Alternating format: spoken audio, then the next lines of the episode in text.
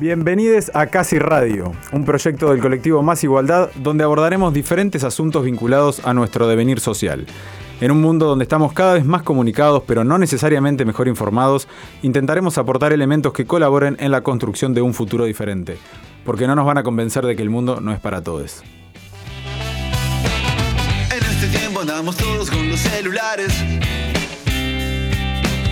En la pantalla sumergidos como en el mar. Vamos perdidos en la búsqueda de encontrarnos. En el WhatsApp, en algún juego, en una red social. No importa nada más a nuestro alrededor.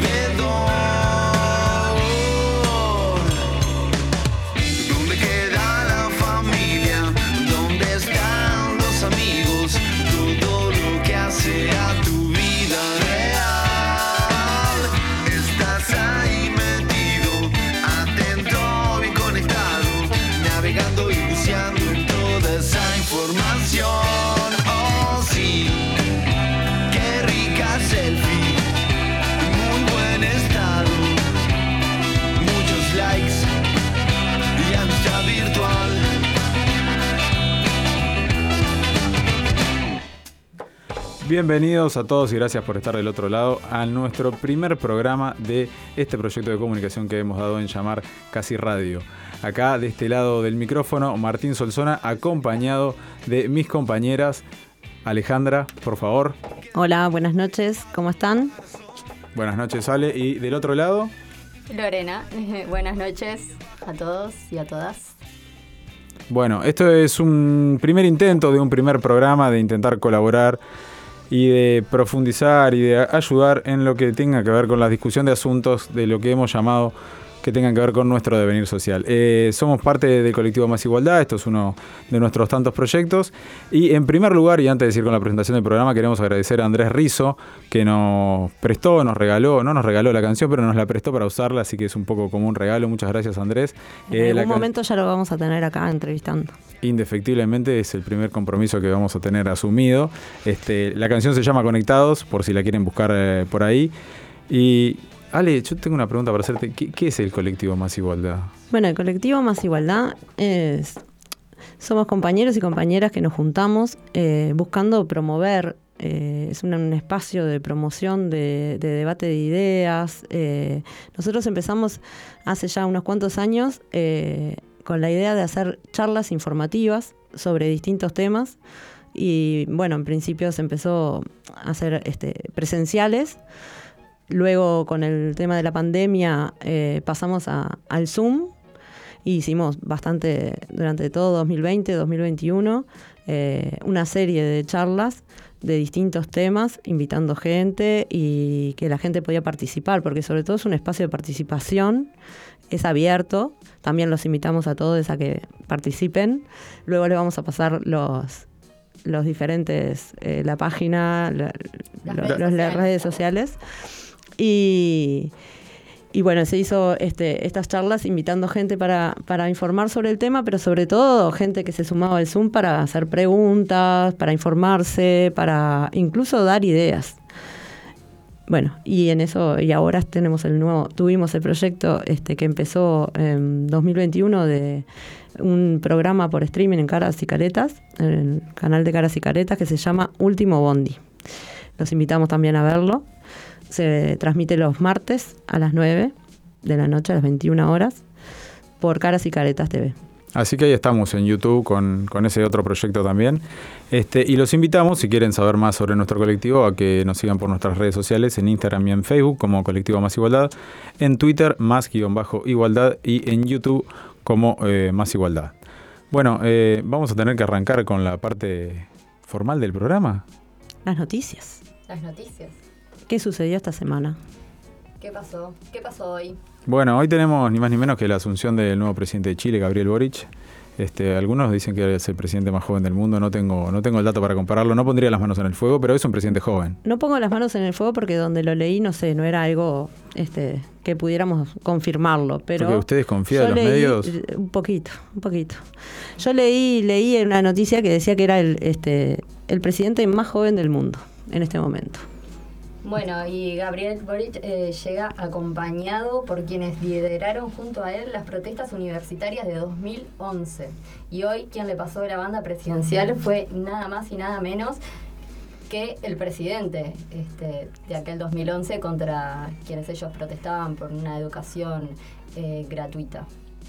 Así que bueno, un cambio que genera muchas expectativas en Chile. Este, veremos cómo sigue después de lo que fueron las protestas del 2019. Hay una asamblea constituyente en marcha y bueno, mucha, mucha expectativa de lo que pueda pasar en Chile después de tantos años de constitución pinochetista y demás. Bueno, ¿con qué seguimos? Y con el ministro del Interior, este, El personaje de la semana, el le podemos personaje de decir. la semana, decís, bueno, no sé, para mí este está ahí, ahí, mano a mano con Graciela Bianchi. Eh, bueno, eh, tenemos una noticia. Heber dice que ha habido un abuso policial. Lo cierto es que no fue un abuso policial. Según defensores de oficio, hubo 85 denuncias sobre abuso policial al 24 de noviembre de 2021, sin contar claramente los casos que no se denuncian o porque no hay cámaras o por alguna otra razón. El ministro también dice que esto pasó siempre, que no es la LUC. Entonces, ¿por qué hay tantas denuncias que antes no había? Parece ser que ya no son solo casos aislados, como dicen. Como leí por ahí un comentario en Twitter, eh, tendríamos que andar todos con una cámara de celular prendida o con una GoPro. También manifestó que no es justo que se generalice la situación que han hecho unos pocos. Eh, unos pocos. Tenemos 27.000 policías y hay 85 casos de abuso policial, que no son siempre por parte de los mismos oficiales, claramente. En 27.000 policías, 85 casos de abuso, sin contar los de este año, para mí no se tratan de unos pocos casos. Además expresó que vincularlo al referéndum le parece mal. Y lo cierto es que se lo vincula a la LUC porque es la que le da la potestad a la policía para actuar con total impunidad. Sí, Heber saliendo un poco al respaldo de la policía eh, en el marco de una discusión por el referéndum del 27 de marzo por la derogación de la ley de urgente consideración, que entre otras cosas tiene arriba de la mesa, bueno, cuál es el papel o qué genera esto, digamos, entre lo que tiene que ver con, con el relacionamiento de la policía y, y la sociedad civil, este, un poco la discusión que hay arriba de la mesa. Este, también salió un comunicado de la Asociación de Magistrados del Uruguay, eh, donde repudiaban cualquier intento de presión o injerencia sobre los jueces y juezas. Esto tiene que ver con declaraciones de Heber este, sobre un hecho que está en la justicia, eh, donde se te denuncia abuso de parte de policías a, jóvenes también. Bueno, y no solo salieron lo- los magistrados, también salió la oposición, este, que va a mm, comunicar algunas medidas eh, el próximo lunes este, acerca del ministro Heber. Bueno, y hablando de, también del referéndum por la ley de urgente consideración, eh, está un poco en pugna o en discusión lo que tiene que ver con lo que puede- con lo que va a ser la, la cadena de- por el sí y por el no. Este, eh, se critica desde el comando del sí eh, que el vocero de campaña de- del no, del no a la, a la derogación de la LUC sea el presidente de la República y que aparte eh, esté manifestando que en lugar de hacer una cadena haría una conferencia de prensa. Sí, eh, una conferencia de prensa que, a ver, este tiene, tiene todo el tiempo para hablar este, que, que quiera y además tiene una prensa que le va a preguntar y él va a poder responder. Y sin embargo, en una... eh, En una cadena nacional. en una cadena nacional Sí, este, minutos hay minutos pautados este, y eso pasaría para quienes van a hablar por el sí y no van a tener tampoco este, nadie que les repregunte. Claro, porque ya de por sí eh, salió en la prensa también que lo, lo- unas gráficas de los minutos que tienen, lleva de lo que lleva la campaña por el no y lo que lleva la campaña por el sí, que es bastante menos. En- entonces esto eh, se agregaría a eso de que además van a hacer una conferencia. La conferencia pueden hacerle preguntas, puede demorar lo que él quiera, puede... ta, no tiene un límite. La cadena tiene un límite de tiempo. Este, o Sí, sea se que acentúa una- un poco lo que es la disparidad tal vez entre las dos campañas. sin ¿no? contar con que la conferencia la hace el presidente de la, de- del Desde presidente su de la investidura República, ¿no? y todo lo demás, sí, Exacto. claramente. No es lo mismo una conferencia de prensa convocada desde la presidencia de la República que la que puedan convocar eh, el comando de campaña por un referéndum formado por un conjunto de organizaciones sociales y sindicatos. Es claro que estamos ante un blindaje mediático, ¿no? Bueno, sí, salió el un artículo del Observatorio de Medios de la Facultad de Información y Comunicación donde mostraban la disparidad en la cobertura de los distintos medios, eh, algunos de prensa escritos, otros eh, canales de televisión y demás, eh, acerca de cuánto espacio le brindaban a personajes o- eh, vinculados a la campaña de la ley de urgente consideración que eh, estaban por el no y por el sí y se observaba una disparidad grande. Eh, era mucho mayor la cobertura a la que, le brindaban a, las personas que estaban por el no, pero más allá de eso, creo que a mí lo que más me llamó la atención era la falta de referencia a lo que tenía que ver con el contenido concreto de la ley. Es decir, la gran mayoría de los artículos y de las noticias tenían que ver con declaraciones, pero digamos lo que tiene que ver con la rigurosidad de la información eh, brilló por su ausencia. Es sí, decir, este, hay poca consulta de expertos en el tema, este, dice mm, el informe del observatorio. Así que bueno, un poco con el contexto de siempre de los medios de comunicación eh, y un poco su falta de rigurosidad a la que nos tienen acostumbrados últimamente, eh, bueno, de la misma manera se comportan con la ley de urgente consideración. Tal cual. Y bueno, y ahora pasando un poco, ya metiéndonos en el próximo bloque, en realidad no, no es el próximo bloque, pero bueno, vamos metiéndonos en el tema del próximo bloque, eh, siendo que esta es la semana de, el, estuvo el 8 de marzo, el Día de la Mujer, Día Internacional de la Mujer, y bueno, y teníamos una, una noticia que habíamos visto eh, sobre femicidios en 2021 que nos llamaba un poco la atención, pero esto no lo, no lo terminamos de averiguar. eh, capaz que lo preguntamos en, en la entrevista del próximo bloque. Que hay un 28% en Montevideo y un 72% en el interior. Sí, salió un informe donde comparaba lo que era la evolución de los femicidios en los últimos años. Este, lamentablemente no se puede contratar ningún tipo, ningún tipo de baja. Este, en principio había una tendencia a la baja relativamente leve y bueno, la proyección de este año no sería igual. Pero una cosa que sí que llamaba la atención, capaz que lo podemos conversar en el próximo bloque, tiene que ver con esto que señalaba Alejandra, de las diferencias entre lo que pasa en el interior y lo que pasa en Montevideo. Es decir, tenemos la población del Uruguay partida al medio entre Montevideo y el interior, pero sin embargo acá encontramos una disparidad que no se corresponde con la población, o sea que tal vez tenga que ver con algún otro asunto.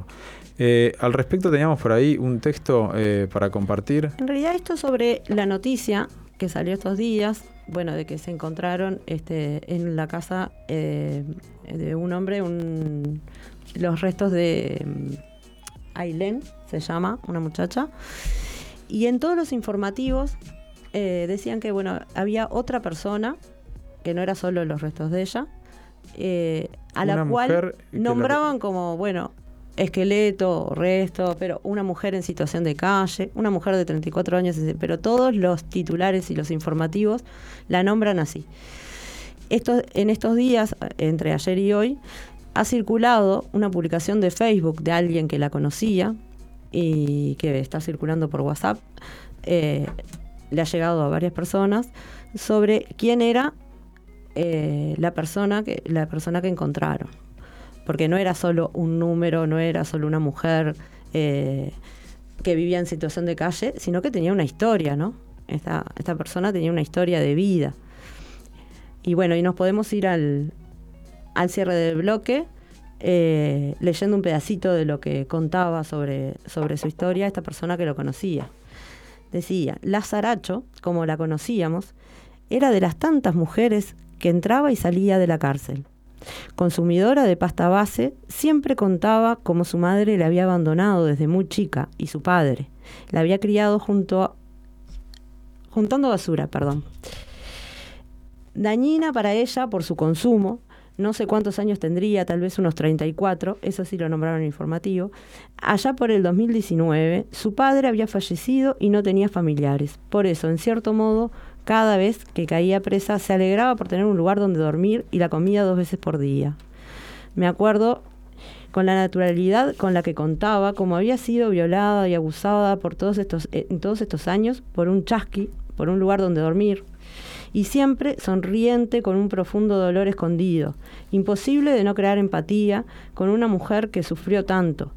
La última vez que la vi en la calle, arruinada por la pasta base, sucia, caminando a toda velocidad, estampada del que tiene una, esta adicción, me miró y me dijo, hola Yala.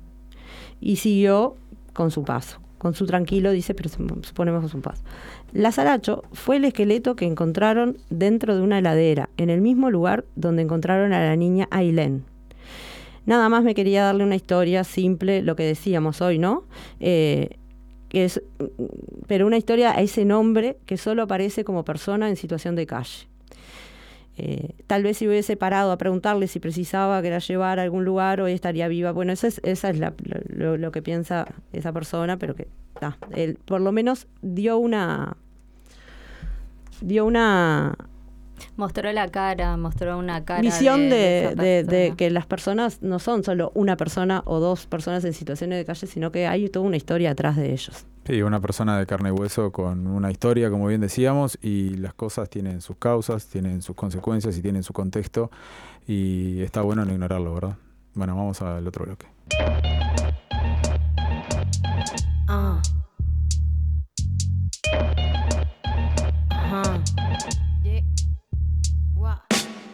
Quisiera tener cosas dulces que escribir, pero tengo que decidir y me decido por la rabia.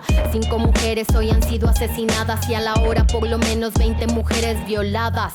Eso que solo es un día Como adelantábamos en el bloque anterior, el pasado martes 8 de marzo se volvió a celebrar un nuevo Día Internacional de la Mujer. En el marco de este, colectivos, organizaciones, mujeres y disidencias volvieron a marchar por 18 de julio, reivindicando derechos, denunciando desigualdades y violencia de género. Este año, además, se volvió a descentralizar la marcha en diferentes barrios de Montevideo, herencia que dejó un 2021 de pandemia. Por supuesto, en el interior del país también hubo diferentes puntos de encuentros para marchar y manifestarse. Según cuenta la diaria, en Maldonado, marchas con la magnitud que tuvo la del pasado martes no son tan, no son tan usuales. En Colonia, las mujeres marcharon y desarrollaron diferentes expresiones artísticas contra la discriminación y la violencia. En Rocha, mujeres y disidencias salieron a la calle con la consigna Somos Marea.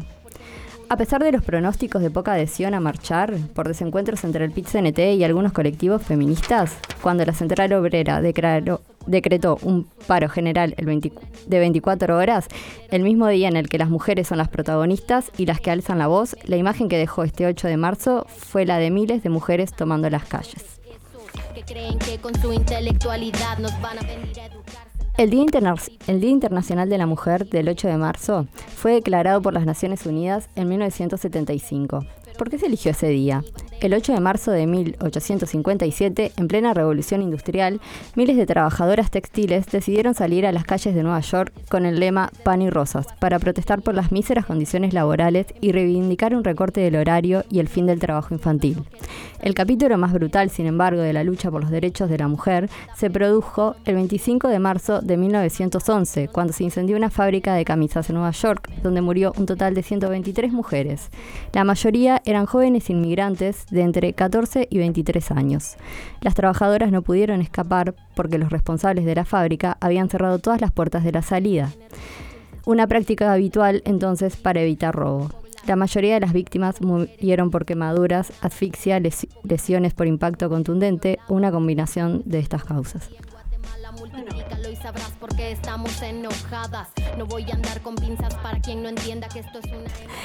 ese ese informe que hacía Lore, eh, eh, así empezábamos este otro bloque con una entrevista. Esta entrevista que vamos a hacer hoy, estamos acá con Sonia Costa y Carolina Spillman. ¿Lo dije bien? Sí. Esta vez me salió bien. ¿Cómo eh, andan? Hola. ¿Todo bien? Hola, hola. ¿Cómo están? Son activistas feministas.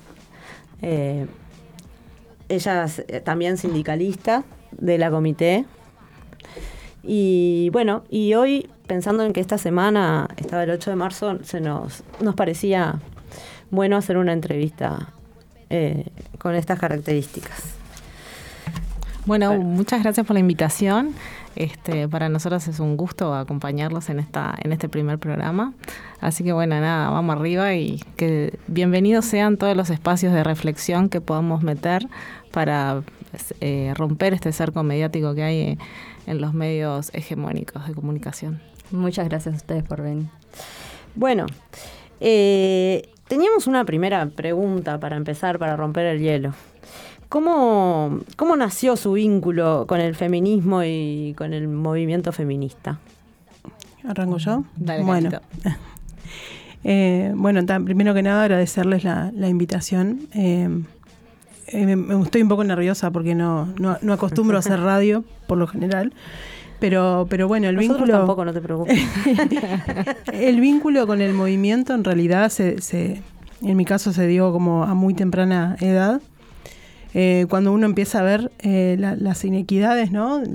Las diferencias que tiene con ya, ya con desde, desde con los hermanos, ¿no? Hasta hasta después cuando cuando arrancás en el mundo laboral y ves eh, eh, determinadas cuestiones que te hacen darte cuenta que, que, bueno que sos feminista y que y que querés luchar por ese cambio eh, en la, bueno en, los lugares donde donde te encontrás y en la sociedad en, su conjunto no digo decía no me, remonto al tiempo de, de- de- de- de cuando era niña por ejemplo de que de repente mi viejo enseñó a mi hermano a manejar y a mí no o sea, ya desde ahí es como, ¿no? Eh, empezás a darte cuenta de, de todas esas, esas desigualdades que, que si bien, digo, no, no, te afectan de una forma tan, digo, digo, tan trágica, ¿no? Porque después uno aprende a manejar en la vida, pero es como es- esas pequeñas cosas, como que levantás la mesa vos y, y tus hermanos no. Bueno, creo que desde ahí es cuando, es cuando uno empieza a darse cuenta que, que bueno, que, que hay cuestiones que no, que no están tan buenas, ¿no? Y para, para, para darte cuenta que, que querés cambiar eh, ese, ese montón de cosas. Y el feminismo es eso, ¿no? Es, es, querer, es querer cambiarlo todo. Complicado, pero Real. Eh, a mí no me pasó tan así porque estaba vivía en una casa con una fuerte presencia femenina. Mi madre era una matriarca ahí zarpada. Entonces, este, ahí hacíamos todo, todo. ¿No? Mis hermanos fueron. Su primera, su primera afeitada fue una depilación de bigote que le hizo mi madre con cera, así que imagínense. Este, y mi acercamiento más al feminismo tiene, viene, remonta más con la militancia política, partidaria. Cuando empiezo a militar es como que dentro del Frente Amplio eh, encuentro, bueno, serias dificultades para aceptar, digamos, ese mundo masculino este, que, ta, que de alguna manera arrollaba un poco a las femenidades que estábamos en los espacios. Y bueno, nada, ahí empezamos como eh, a intercambiar y a construir y problematizar algunas situaciones que te incomodaban o que te generaban algunas cuestiones. Y bueno, ta, y ahí este, empezás a llegar a textos, a lecturas, a, yo qué sé, a debates, a películas, a libros, yo qué sé. Ahí. Claro. Creo que, que- que lo más importante, yo quería acotar algo, ¿no? Eh, cuando empecé a trabajar, eh, a lo, pri- lo primero que hago es, afiliarme al sindicato. Fue lo primero que hice cuando, cuando tenía 18 añitos. Y bueno, y ahí fue cuando me di cuenta que, que, que habían vo- voces habilitadas, que, que- casi nunca eran de mujeres, ¿no? Y, y bueno, entonces también, eh, desde ahí, también me pareció importante empezar a, a- a- a cambiar algunas cosas, ¿no? A, a hablar uno también, que tanto cuesta. Para nosotras siempre eh, cuesta el doble pararse frente a una asamblea a hablar. Eh, Sí. Parece que las voces habilitadas siempre son otras. Eh, y, y por ahí fue como también, creo que ahí fue donde empecé a militar fuertemente, ¿no? En el movimiento sindical en sí. Eh, de eso ya hace muchos años, aunque, aunque mi, mi- mi militancia sindical fuerte es de, de hace 10 años para a esta parte, tengo 39 años, pero Y del interior profundo es Carolina. sí, soy del interior profundo, soy de Cerro Largo, Ah. de Cerro Largo. Ya que hablaban del interior, porque veníamos hablando Mm. un poco en el bloque anterior, haciendo alguna punta al respecto.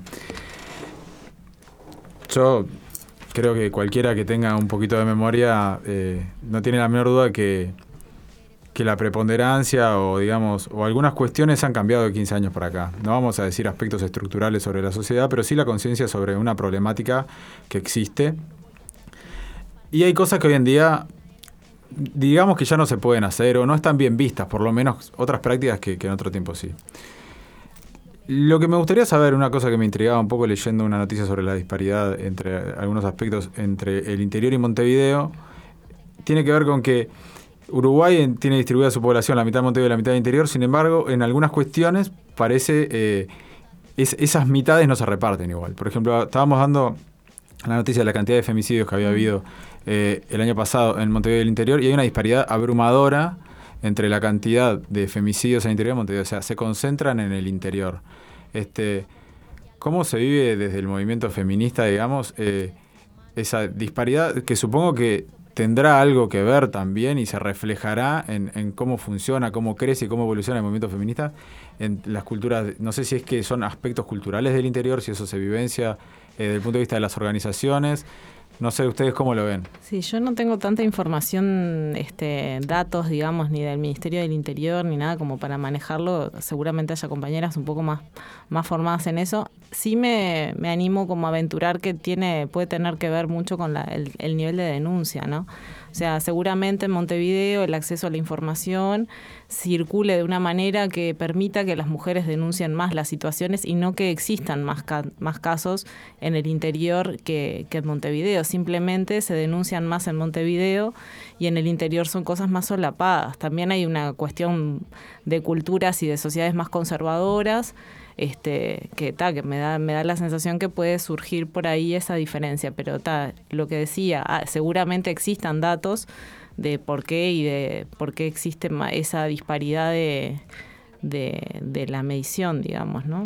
Sí, y yo creo también eh, que hay, hay, que ver bien eh, con lupa la cuestión de, de, de, de dónde denuncias en el interior, ¿no? Eh, las comisarías en, en, el interior, o sea, no tenés, no tenés casi, o sea, salvo en las capitales departamentales, en las ciudades chicas del interior no tenés una, una comisaría capacitada, o sea, con... Eh, de, de mujer, eh, ¿cómo se llaman? Perspectiva Con de perspectiva género. de género, pero tienen un nombre de... Sí, la comisaría. Especializadas, sí. Especializadas. comisarías de- no tenés. Y, y muchas veces en, en los pueblos chicos, o sea, es una vergüenza ir a denunciar la violencia de género. ¿Tá? Y eso tiene que ver también con que, con que ser feminista en un pueblo del interior es ser una loca. ¿tá? Vos vas a ver de repente en algunos, en algunos pueblos, en, en una marcha del 8M son 10 compañeras que van por la calle con un cartelito. Entonces eso, eso también, o sea, no tenés eh, como acá que tenés la- la- las comunas en los municipios.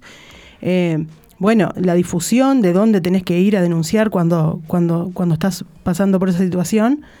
Eh, bueno, toda la contención que tenés acá, ¿no? Por ejemplo, yo decía, de- de- desde lo sindical, por ejemplo, todos los sindicatos tienen comisiones de género, ¿tá? donde tenemos algunas compañeras que están capacitadas para, bueno, para acompañar compañeras, trabajadoras, ¿tá? que están sufriendo de ese tipo de violencia.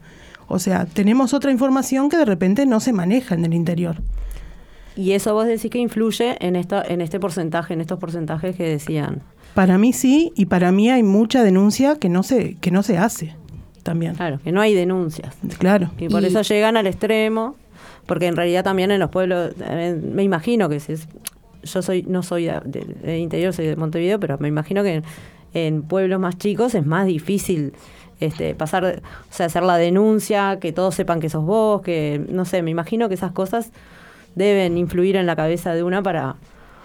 pasaba en un pueblo que no era el mío, pero era, era un pueblo de, de- de compañeros eh, que conozco de ahí, que, que una compañera fue a hacer una denuncia por violencia y, y al rato fue al supermercado y estaba el policía contando su, su situación en el supermercado. Claro, por eso digo que O es, sea, es mucho es- más difícil hacer una es- denuncia en es esos re lugares. Y complejo. capaz que tiene que ver con el porcentaje. este. Y también Y bueno. eh, puede tener que ver con este, la importancia que le ha- han dado los diferentes gobiernos ¿no? Eh, al, movi- al movimiento feminista este, en las agendas. de- Sí, sí, ¿no? ahí me parece que está, que em, evidentemente estamos viviendo una época de retroceso en materia de derechos y entre ellos de políticas públicas, políticas públicas dirigidas y específicas para la, atender las situaciones de violencia de género. Entonces, eso repercute, me parece, también en, la calidad de, la, de lo que llega a la, al ciudadano y a la ciudadana, ¿no? Entonces, me parece que este, es cierto que durante 15 años de los gobiernos frente amplistas hubo un avance enorme, no suficiente, este, pero me, me parece que, que evidentemente el recorte que, que existe hoy en las políticas públicas va a impactar en la realidad de la de las mujeres y obviamente mucho más en las mujeres del interior. Y siendo, siendo el feminismo un movimiento por la igualdad, este, ¿hay lugar ahí para, para, un, fem- para um, un feminismo capitalista? Bueno, a mí me encanta esa pregunta porque esa me encantaba. Yo creo que yo nosotras, bueno, con Carolina militamos en un espacio que se llama la Comité Feminista de Frente Amplia. Este, no venimos acá por la comité porque porque Es este, algo que me olvidé en la presentación de decir que vienen a título individual. Venimos a título individual, como para tener también libertad además de, de opinión. Este, es- eh, pero sin embargo, en este tema es algo ampliamente discutido. Nosotras creemos en, en un feminismo que el feminismo es una es la lucha contra todas las formas de opresión y evidentemente si un, eh, o sea, ese famoso feminismo liberal no existe. Por lo menos nosotras no lo entendemos así. No sé, el feminismo es un, es un proyecto, un movimiento político de izquierda. Este, y si bien es cierto que hay mujeres que luchan contra la este, desigualdad de género, no, no concebimos un feminismo, el feminismo desde ese lugar porque entendemos que, ta, que, eh, uno tiene que luchar también contra la opresión de clase, de raza, eh, de la opresión territorial, ¿no? de vivir en territorios diferentes. No es lo mismo nacer en el Marconi que nacer en Punta Carretas. Este, y bueno, eh, me parece que también es, es por ahí. Nosotros ese, o sea que no concebimos un feminismo capitalista. Porque hay que luchar contra un sistema desigual. Entonces, este, podemos decir este, que hay lugar para los hombres en el movimiento feminista o no. ¿Querés que conteste yo? Si querés. Bueno, eh, no, yo lo que, lo que entiendo un poco es que, que si bien las protagonistas del, del feminismo somos las mujeres, me parece que es imposible cambiarlo todo si- sin, sin ellos también, ¿no? Entiendo que eh, su lugar es distinto al nuestro, eh, tiene que ser, eh, me parece que tiene que estar cuando de repente tengo un amigo violento y, bueno, y no callarme, o tengo un amigo que acosa y, no callarse.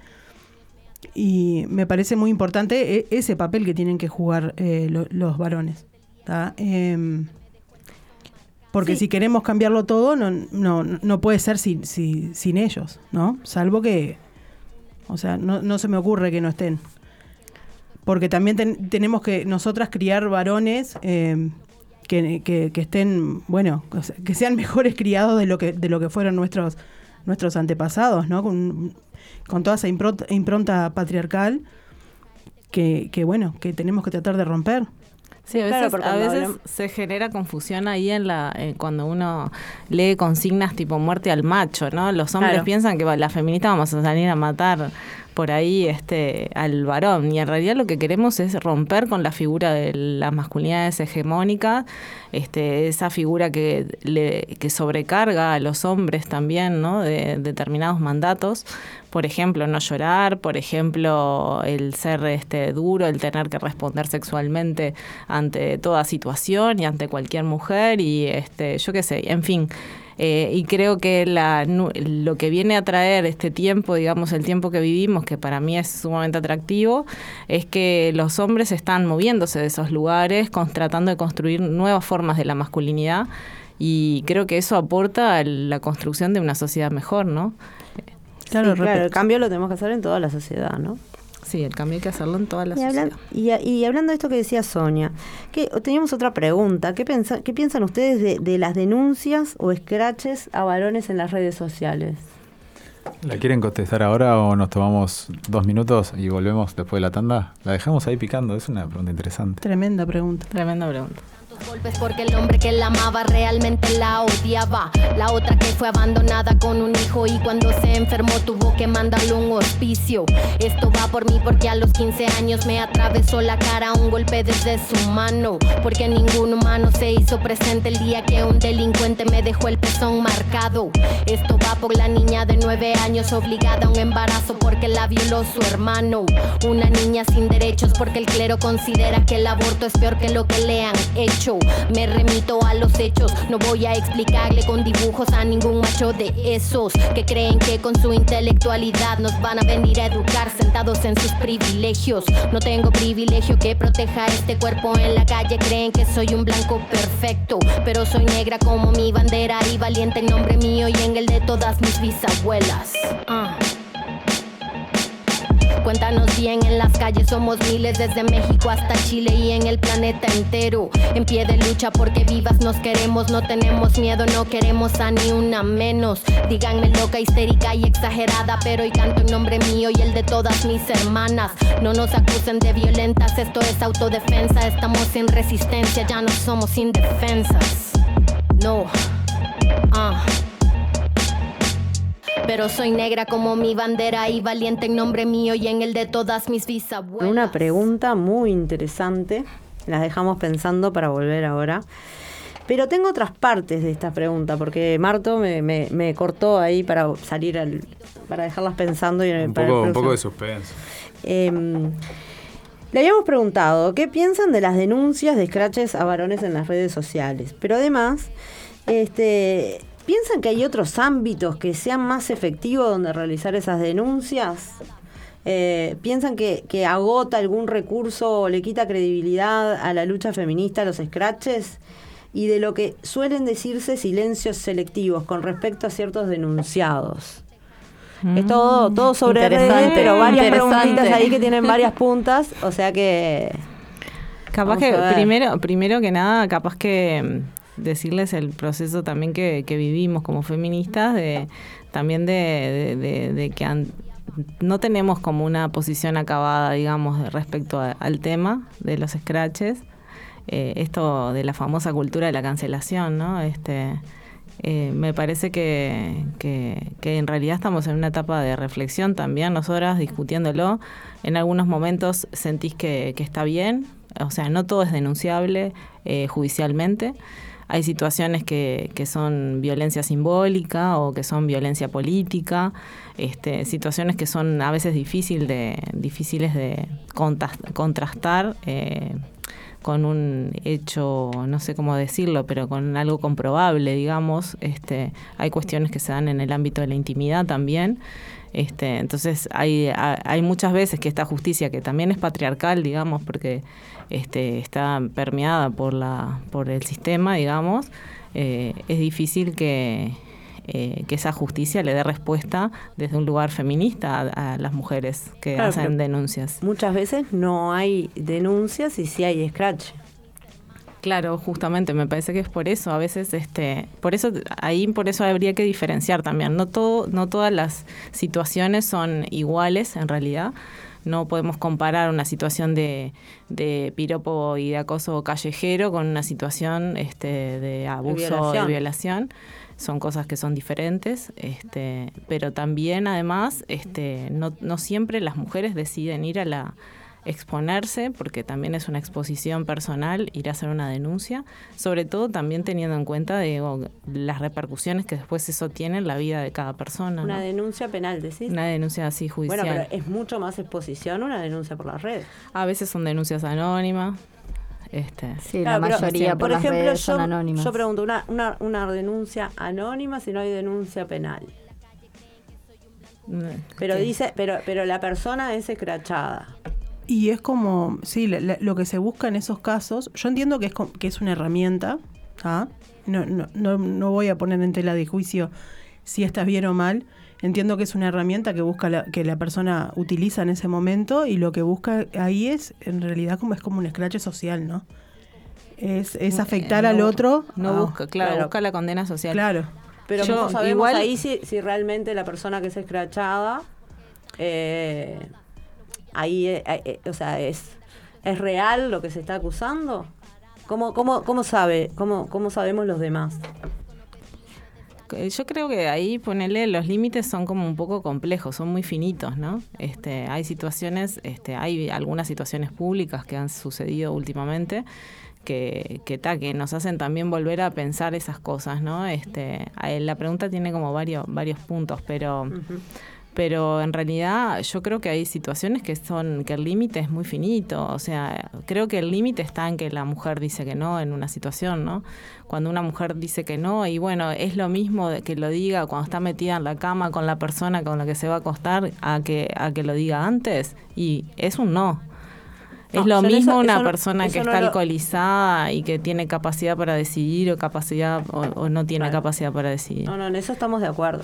Entonces el tema podríamos decir es que no hay una ley específica tal vez para juzgar a una persona porque eh, Lo que pasa que la ley, la, la ley la hacemos las, lo- las sociedades, digamos, los, los seres humanos, y estamos todos atravesados por el mismo sistema, digamos, machista. Claro, una ley, La ley no yo- necesariamente da garantías a las mujeres. Sí es cierto que se ha trabajado para que la ley cada vez, o la ley no, o los procedimientos expongan cada vez menos a las mujeres que son víctimas de situaciones de abuso.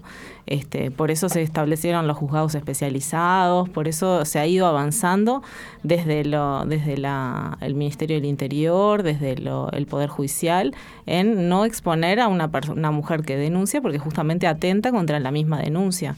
O sea, las mujeres van a dejar de denunciar, sobre todo porque en realidad se, viven- se ven violentadas en reiteradas oportunidades por el sistema mismo. eh, y un no y una insistencia pueden ser considerados abuso. ¿Qué piensan? Yo pienso que sí. Que eh, eh, eh, por lo menos es, es, acoso, ¿no? O sea, si, te- si, si decís que no y te siguen insistiendo, o sea, es- está de menos que te pase eso. Y, y- y se tiene que respetar, ¿no? Porque yo creo que, que, que cuando que a los hombres no, no les pasa eso en general. Eh, nunca, nunca escuché de, de un hombre que, que una mujer le, le, le insista tanto, o sea. eh, También, un- porque, también porque el sistema es eso, también construye que el hombre siempre tiene que decir que sí. También. Entonces también es como, o sea, con- pensar el problema hay que pensarlo desde los diferentes puntos de vista, ¿no? Sí, salado, sí, Eh, es verdad. y siguiendo con el tema este, de las denuncias, estamos asistiendo a una gran cantidad este, de hechos de violencia de género y, y de, denu- de denuncias ¿no? de, de violencia de género. ¿Creen que se debe a un incremento de los hechos o a, un in- a un incremento de la, vi- de la visibilización de la misma? Carito. Sí, me parece que sí, que se, que se visibiliza más. Pero también eh, me, me gustó una parte que hablaba de, la- de la, de la selectividad, ¿no?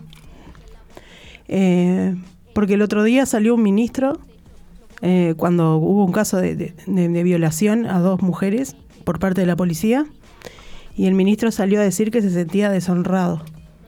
O sea, me, me pareció muy fuerte, muy fuerte que, que lo que le cause una violación sea deshonra hacia él, eh, horrible, hacia él y la institución, y en ningún momento habló de las mujeres. O sea, me, me- es- entonces ahí como que entiendo que hay cierta selectividad, porque eh, no se visibilizó eso. Tal vez por el cerco mediático y toda la cuestión. Pero, pero sí de repente eh, se visibilizan otras cosas que, que, que no, que no son tan... que- esto me pareció muy grave porque viene de un ministro, ¿no? O sea, Ah, Claramente algunos casos son más mediáticos. claro. También es cierto que, que la que a ver, todos hoy tenemos un aparatito en el teléfono con acceso a internet y, y yo qué sé, somos todos fácilmente generadores de información y de noticias, ¿no? Entonces, si yo hoy vivo una situación y no tengo manera de canalizarlo y lo escribo en internet, y eso se hace público. Y eso dependiendo de la persona que esté denunciando también, porque también es, cierto que eh, surgieron todas estas páginas de, en Instagram de varones de carnaval, ¿no? Este, y que a partir de ahí se desencadenó un montón más de páginas de políticos, de, no sé, de los distintos espacios de este que, que habitan mujeres y que y este y ta, y que es cierto que habían situaciones de, de abuso hacia menores como situaciones que probablemente estén más en el límite de, de, de, las relaciones vinculares que son complejas, ¿no? Este, y las dificultades a veces de comunicación que existen entre. Sí, se ha convertido tal todos. vez en un poco. Me, me, da la impresión, ¿no? Una suerte de arma de doble filo. El, el tema de las redes sociales expone mucho. Eh, y si bien, evidentemente, uno no puede, no puede dar en redes sociales garantías como se pueden dar en, en un proceso judicial, más allá de que la, de todos los problemas que tiene la justicia, digo, Mm. no me refiero a eso. Pero por otro lado, eh, tampoco se puede desconocer que más allá de eso ha tenido un efecto que se puede considerar indudablemente positivo porque puso el tema de arriba de la mesa. El tema de Varones Carnaval, por ejemplo, hay un montón de gente que fue separada directamente de los grupos. Mm. Este, hace poco, por ejemplo, eh, un, a un integrante de un conjunto de carnaval recibió una denuncia e inmediatamente fue separado por el conjunto. el resto del grupo, digamos, le ofreció, eh, si se quiere, eh, ayuda, no en el sentido de, de- encubrir, sino si, si, vos tenés un problema, tenés que hacer esto, pero pero pusieron como garantías al asunto y, no y, me parece que ya no es como antes, ya no está permitido como antes el... Bueno, sí es verdad que presenten la prueba, ¿no? Porque siempre era una difamación de una mujer sospechosa de... Creo que ahí, este, si bien estas páginas no, no, generan garantías eh, formales, si se quiere, este, como que en el promedio no queda claro, ¿no? O sea, probablemente en algún momento alguien va a tener que pagar injustamente, si se quiere pero tampoco se puede sacar arriba de la mesa. Me parece que ha tenido un cierto efecto positivo. Sí, yo también pienso eso. También respecto a, por ejemplo, en el caso de los varones de carnaval, también el impacto que tuvo en los textos ¿no? de carnaval. No sé si han tenido oportunidad de mirar carnaval. La mayoría de los conjuntos han tomado el tema este, feminista fuertemente, algunos nombrando incluso la, las situaciones de las denuncias que tuvieron propias, digamos. Eh, a veces uno piensa también que puede ser discursivo, puede ser también para, para el aplauso, digamos, como se buscan en otros, en otros temas, pero creo que también es una forma de poner eh, a pensar a toda la sociedad, ¿no? Este, el, el hecho de hacer un espectáculo público que toque esos temas, eh, me parece que aporta eso, a tratar de reflexionarlo, ¿no? Este, eso está, Muy importante. está bueno. Bueno, y como nos vamos a ir quedando sin tiempo, este, y esto está muy interesante, pero vamos a tener que hacer una parte 2 luego. Pero nos quedó una pregunta. ¿Cuáles son los nuevos problemas del feminismo y si mantienen la misma agenda o se ha actualizado? Ah, para yo antes quiero, quiero capaz que, porque hoy este Lorena planteaba eh, respecto a la cuestión del PIT-CNT con el con la convocatoria del 8M y este teniendo en cuenta que Carolina es una persona militante sindical, capaz que nos puede dar como un poquito de visión respecto al tema. Claro. Le, gusta la polémica esta chiquilina. No, me parece, me parece genial.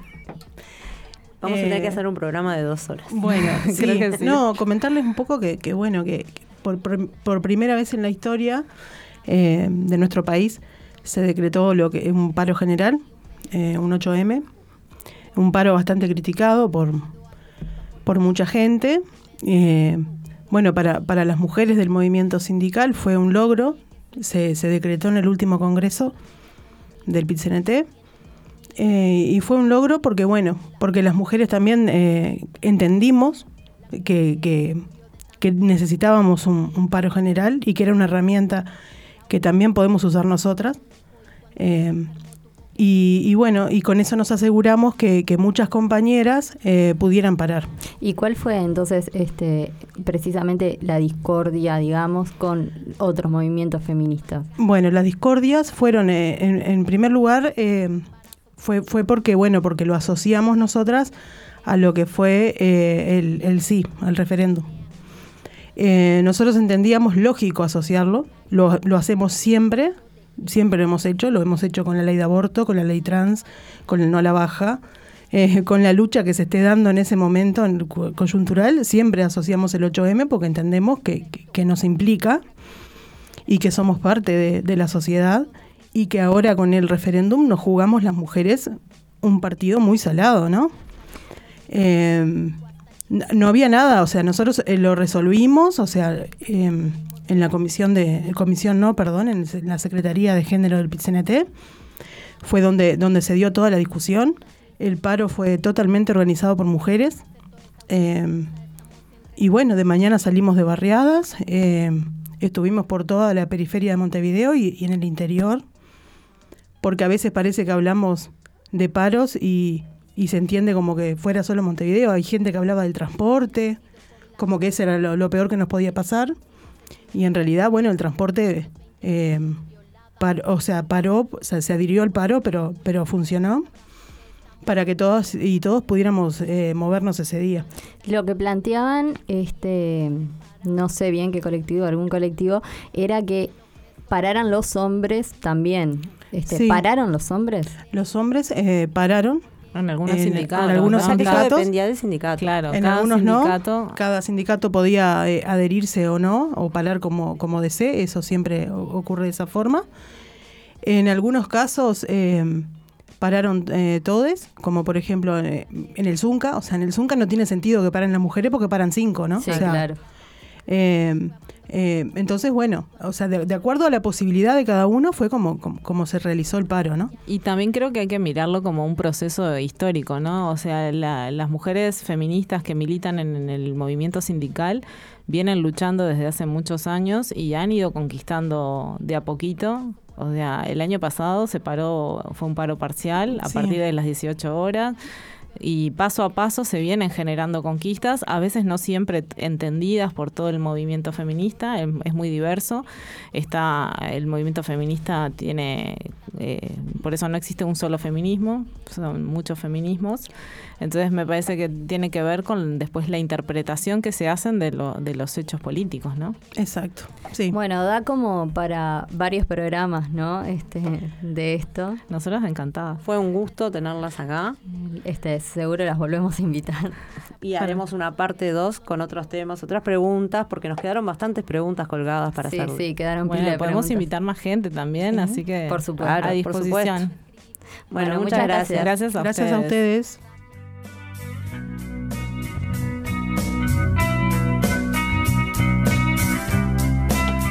Bueno, volvemos, seguimos con este programa especial en el marco del mes de la mujer, este marzo. Y tenemos ahora en estudios a Florencia Caballero Bianchi, eh, dramaturga, directora, actriz, que parece que nos va a instruir un poco, porque bueno, también la idea es poder hablar un poco de cultura. Eh, bienvenida, Florencia. Muchas gracias. Hola, ¿cómo andás? Hola. ¿Cómo bienvenida. están? ¿Andan bien? Bien. Eh, bueno, así que Marto decía, dramaturga, directora y actriz. ¿Cómo fue el proceso? ¿Siempre quisiste ser actriz? Eh, sí, más o menos. Yo quería ser modelo como las que modelaban los sábados y los domingos a las 7 de la tarde en Canal 12. Ay, me, Me acuerdo. acuerdo. Bueno, yo era una niña muy pequeña y yo quería eh, eso. Y después me di cuenta que eran todas altas y extremadamente delgadas y yo siempre eh, no fui delgada. este, siempre fui eh, más bien grande, eh, gorda y ahora lo puedo decir como con mucha más este, presencia porque ese proceso de deconstrucción lleva tiempo. Además, el- la deconstrucción es de todos los días y de todos los parámetros. La interseccionalidad de. Rita Segato nos pesa a todos todo el tiempo. Eh, bueno, no, pero en realidad este, también quise ser bailarina de ballet. eh, la dificultad era más o menos la misma. Además, mi madre no quería llevarme a las clases de ballet. Se negaba desesperadamente a llevarme a las Parece que es de familiar eso del ballet, sí, ¿no? Sí, sí, pero mi madre se, se- se negaba profundamente. Eh, y en algún momento descubrí que quería hacer teatro. Creo que fue cuando estaba en el liceo y me dijeron que tenía buena voz. Me querían mandar a la escuela de declamación. Fue pasando. Después con el tiempo me di cuenta que había sido escritora desde que era una niña muy chica. Entonces, este, hice toda la carrera de teatro al santo botón. Bueno, no. No porque sí, actué durante varios años. Este, a veces actúo, no siempre, a veces me dan ganas, a veces me dan menos No ganas. es lo que más haces. No es lo que más hago. Lo hice durante bastante tiempo, pero, mm, pero no es lo que más hago. Eh, cuando empecé a escribir se abrió como una compuerta. Empezaste a y- escribir después de ser actriz. Sí, yo egresé de la EMAD, la Escuela Multidisciplinaria de Arte Dramático, en el año 2009 y empecé a escribir en el año 2013. Ujú. Después de empezar una maestría en Teoría e Historia del Teatro. Ah. Fue un, un derrotero largo. En el año 2013 me aceptan casi de carambola en un este, seminario de dramaturgia eh, del autor Sergio Blanco en la Comedia Nacional. Me aceptan porque presenté una escena y, no sé, les gustó la escena. Esa escena termina en mi primera obra. Este, y a partir de ese momento seguí escribiendo. Ahora estoy haciendo una maestría en dramaturgia, así que seguí escribiendo. Eh, tuve la suerte de haber visto dos de tus obras. Eh, Cheta está ambientada en la crisis uruguaya del 2002 y Verano en los 15 años de gobierno progresista. Eh, se ve que hay una línea de guion con perspectiva social, de clase y de género. ¿Cómo es que el rumbo, no? La, ¿Cómo es que la vida te lleva a desarrollar tus obras por, por ese camino? Eh, bueno, yo soy hija de una mujer política. Este, mi mamá se llama Eleonora Bianchi. eh, fue presidenta de la vertiente artista, fue Diputada. diputada. eh, no tengo idea de cuántos trabajos tuvo mi madre. En la Eh, intendencia En la. Intendencia de Montevideo trabajó muchos años, en el este, Ministerio de Desarrollo también. Ahora- mi madre es, eh, es un faro guía a lo largo de mi vida, ¿verdad? Este, su formación política y su sus enseñanzas éticas como que me han acompañado a lo largo de mi trayectoria y convengamos que soy la hija de una familia mi- de militantes. Pasé la mayor parte de mi infancia metida dentro de un comité de base. Eh, comité, dije, comité de base. Este, eso, eso te marca para siempre. Eh, hay, hay algunos autores que dicen que te alcanzan dos o tres años de tu infancia y tu primera juventud para tener material para escribir toda la vida. Y hay otros autores que dicen que uno, une, se pasa escribiendo la misma obra toda la, toda la vida. Yo creo que me siento muy identificada con ambas cosas. Este, estas cuestiones que tienen Pero que ver... no a todos nos sale escribir eso. Eh, no, claramente. Algunos tienen... Claramente el tema de la escritura viene ahí como, como, como desde algún lado, desde la obsesión probablemente. Em, mi interés por la política, porque para mí son temas políticos, para mí todo es político, lo social es particularmente político. Eh, la política entendida como un estudio del ejercicio del poder, que es una forma en la que nuestras sociedades se desarrollan, ¿verdad? La capacidad que tiene A de hacer que B haga otra cosa, ¿no? Este y todos los vínculos que, que de allí decantan. Estoy citando a un autor cuyo nombre no recuerdo. Este, pero lo que es más interesante es que para mí todos los vínculos son vínculos de poder. Eh, a veces son vínculos más igualitarios, a veces son vínculos más horizontales y a veces son vínculos más verticales y jerárquicos. Y eso está en tus obras. Y eso aparece en mis obras todo el tiempo. A mí me interesa profundamente qué es lo que pasa con eso. Eh, en Cheta sucedía con cuatro adolescentes que veían pasar una crisis económica y veían como esta crisis económica daba vuelta a sus vidas. Y en verano, estos 15 años de gobiernos progresistas que yo creo que la, la mayor pregunta que tenemos para hacernos es eh, en dónde estos ideales y estas luchas, estos derechos conquistados, lograron trascender a la escala del pensamiento para pasar a formar parte del desarrollo de la vida cotidiana de las personas. Yo creo que ahí es en donde podemos encontrar una de las claves de qué es lo que nos ha pasado, ¿verdad? ¿Realmente logramos en nuestras vidas cotidianas que esta agenda de derechos por la que tanto peleamos se manifestara de forma orgánica? ¿O en realidad seguimos vinculándonos de la misma manera y pasamos a ser personas que cargaban un celular más caro? ¿No? Eh, me parece que es una pregunta interesante. ¿Existe eh, una forma de hacer arte que sea apolítica? No. Existe una tendencia, ¿no? Hay como No. una discusión, hay... hay eh, Bueno, hoy en día la discusión esa me parece que no solo está en el arte, sino en todo, ¿no? Lo apolítico es como algo hoy en día que es una discusión que se da en todo. Pero para mí, pero creo que ella lo que, eh, en, las obras de teatro se expresa mucho, pero siempre yo soy un poco más vieja acá, creo, de todos, pero la música, el teatro, eh, el arte en general, siempre fue una expresión eh, de la gente de, de eso que ella decía, ¿no? Todo eso que ella contó recién de lo que quiso expresar en, el, en la obra Cheta, cuenta situaciones que la política es todo, como lo decía ella. Entonces, no, pu- para mí no se pueden separar, pero vamos a que responda ella porque no sé por qué. Me, me- te salté arriba de la pregunta. Sí, no, yo imagínate que Saltamos iba a dar dos, un las ejemplo. dos le saltamos. Dale el ejemplo, dale el ejemplo. dudó muchísimo. Fue, no, no, fue- no era un fue ejemplo una, concreto. fue, fue un, un modo de generar conflicto sonoro. No, no, me encantó, me encantó. sí. No lo Hablando dejamos, de relaciones lo de poder, censuramos, lo censuramos. Lo censuramos. No hablemos Fue- de mayorías y de minorías acá Ah, adentro, bueno. justo en este programa.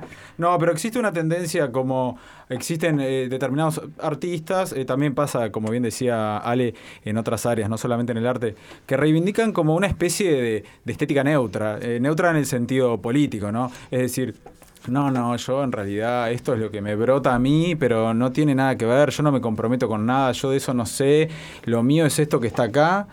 Es un poco raro, ¿no? Porque es para comunicar cosas, tiene que ver con un tipo de lenguaje, con un montón de cosas, pero sin embargo, Es un poco difícil porque ¿qué está comunicando esa gente? Eso Yo creo, que, yo creo que lo interesante de ver es, es, es un imposible. Eh, el arte refleja nuestra vida, la cultura refleja nuestras vidas. El arte forma parte de las culturas que generamos como seres humanos y como sociedades. Es imposible no verlo desde una perspectiva histórica. Es imposible, es realmente imposible. Si uno le quita todo su contexto, pierde una enorme parte de su sentido. Eh, no es lo mismo este, una cosa hecha hace 50 años atrás que una cosa que se está haciendo en este momento. Y no es lo mismo aunque sea la misma letra. Por ejemplo, en una obra de teatro o, por ejemplo, leer una eh, novela del siglo XIX en el siglo XXI, va, vamos a tener claves para comprender qué es lo que estamos leyendo, que van a ser distintas. Entonces, acá lo interesante es, no, no existe desde mi punto de vista eh, el arte no político. Cualquier manifestación que uno realiza de forma pública, que uno realiza para un grupo de gente y que además se completa en el imaginario de quien está mirando, como es el teatro o como es cualquier obra de arte, eh, es imposible que no sea política. Entonces, convengamos que cuando yo digo que algo no tiene nada que ver con la política, generalmente lo que esa pieza está haciendo, sea de teatro, sea de música, sea una novela, sea lo que sea, es dándole continuidad al status quo. Y tiene eh, algo que ver este, con todo eso que nos estabas contando ahora, eh, que trabajes en teatro independiente es, teatro independiente, ¿no? Sí, eh, sí, independiente de independientes, porque acá el teatro independiente en Uruguay es una institución en sí misma. Este, yo trabajo por afuera incluso de, de ¿Del teatro independiente? del teatro independiente como institución. Eh, pero es una, no es una decisión. A ver, dirigí a la Comedia Nacional también el año pasado, así que en realidad he trabajado en, muchos ámbitos. Este, a mí, mi independencia personal, lo que me provee es de la facilidad de poder desarrollar los proyectos que quiera con la cantidad de tiempo que realmente necesito. Eh, por ejemplo, eh, si vos haces una superproducción, generalmente tenés tres o cuatro meses de trabajo para ensayar. Yo puedo ensayar durante tres años cuando estoy afuera, ¿verdad? Eso también implica que no tengo fondos para financiarlo, lo cual es importante aclarar. No tengo fondos para pagarle a la gente que trabaja haciendo arte. Eh, estamos a nuestros auspiciantes, no sé si están escuchando, pero por favor. claro. Este, nosotros, las personas que trabajamos en el teatro independiente, no, no cobramos por nuestro trabajo a menos que lo que nada de lo que no saquemos de un bordero. Solamente el bordero es lo que vendemos. te iba a preguntar. Vendemos en entrada. Nosotros vendemos entradas. Hay un 40% que va para el arriendo de la sala y un 60% que va este, para el grupo de teatro. Eh, cuando trabajas de forma colectiva y cooperativa, que es como trabajamos nosotros cuando generalmente trabajamos en el teatro independiente, eh, eso se reparte en la cooperativa de trabajo, en la cooperativa que generamos. Ahora, eso no tiene papeleo, no está registrado, no está reconocido como un trabajo. Eh, em, entonces, estás este, eh, abandonada, abandonade al devenir del mercado capitalista en el que vos presentás la obra, ¿verdad? Sí, sigue sin haber lugar, digamos, para, para el arte en general en, eh, esta economía. Sí. Eh, sí, a ver, yo tuve la suerte de ganar muchos fondos públicos. Esta última obra que hice ganó un, un fondo del Festival de Dramaturgia Uruguaya del MEC y además tiene una eh, un aporte importante y fue tuvo todo un seguimiento del Instituto Goethe. a mal escrita? Me refiero a verano. Ah, verano. Verano. Tuvo un seguimiento del Instituto Goethe y la pudimos hacer como pudimos hacer verano con toda la escenografía que pudimos hacerla, gracias a, a los fondos. A los fondos del Ministerio de Educación y Porque Cultura. si no, la escenografía y todo eso corre por cuenta de ustedes. Exacto. Tenemos que pagarlo todo nosotros. Vamos a pérdida. O sea, pagamos por trabajar. es vocacional, vocacional. Eh, y, yo, nosotros tenemos, somos trabajadores especializados, además, son grados universitarios los que tenemos nosotros. O sea, estamos hablando, nosotros por, por suerte no aportamos a la caja profesional porque no somos parte de la Universidad de la República, pero en realidad nuestros títulos son títulos de una escuela de formación terciaria. Eh, por suerte, ahora que estoy haciendo una maestría, creo que tampoco tengo que pagar en la, caja, pero me daría mucho miedo esa instancia. Debería declarar el no ejercicio y mentir. Lo que pasa es que es difícil llegar a, sacar esos fondos, ¿no? Em, no hay muchos. ¿Cómo es? Eh, en realidad, Hay varias oportunidades a las que se pueden aplicar. Hay algunos que pagan sueldos, incluso los, este, los fondos de, de la Intendencia de Montevideo y los fondos creo que de la Intendencia de Canelones que están saliendo ahora. Contemplan el pago de sueldos del colectivo que está trabajando. Eh, pero los otros no los pueden, o sea, es, es mucha plata. Son, son seis personas trabajando durante tres años. En este último caso, seis personas trabajando durante tres años de forma interrumpida, una pandemia en el medio. Pero si vos eso lo achicás a la cantidad de tiempo, y trabajamos un año, un año y medio, como en cantidad de días todos juntos, tres horas por día, cinco días a la semana, un año, ¿no? Nosotros repartimos ese tipo de trabajo en tres años, entonces fue menos la cantidad de tiempo. Pero lo cierto es que es un trabajo. Cuando trabajé en la Comedia Nacional, hice esa obra que, Lorena mencionaba recién, mal escrita. Nosotros trabajamos durante dos meses y medio, seis, eh, cuatro horas al día los actores y seis horas al día yo. Los actores cuatro horas al día ensayando, pero todo el resto del tiempo estudiando letra o trabajando sobre sus personajes, tienen sueldos dignos porque son empleados municipales y ahí tuve la oportunidad yo y tuvo la oportunidad el grupo de gente de diseño con el que trabajo también de tener sueldos dignos, pero eso no pasa todos los días, te pasa una vez cada un tiempo. Bueno, y en abril volvés a, est- a estrenar verano. ¿El Sí. elenco es el mismo? Es exactamente el mismo elenco, se reestrena verano en la Sala Victoria. Este, yo ya la vi, pero podés contarle a Marto, a Ale y a los oyentes de qué trata. Bueno, eh, Verano ah, se trata del- de su nombre. Este, Verano es una obra sobre las experiencias que atravesamos todos los veranos. Eh, generalmente este, son las experiencias por las que un grupo de, de amigues atraviesa durante 15 veranos de sus vidas. Acá es como que entramos en la parte más simbólica. Eh, es una obra sobre estos 15 veranos y los vínculos que estas personas van desarrollando en ese tiempo hasta que de repente todo se disuelve, ¿no?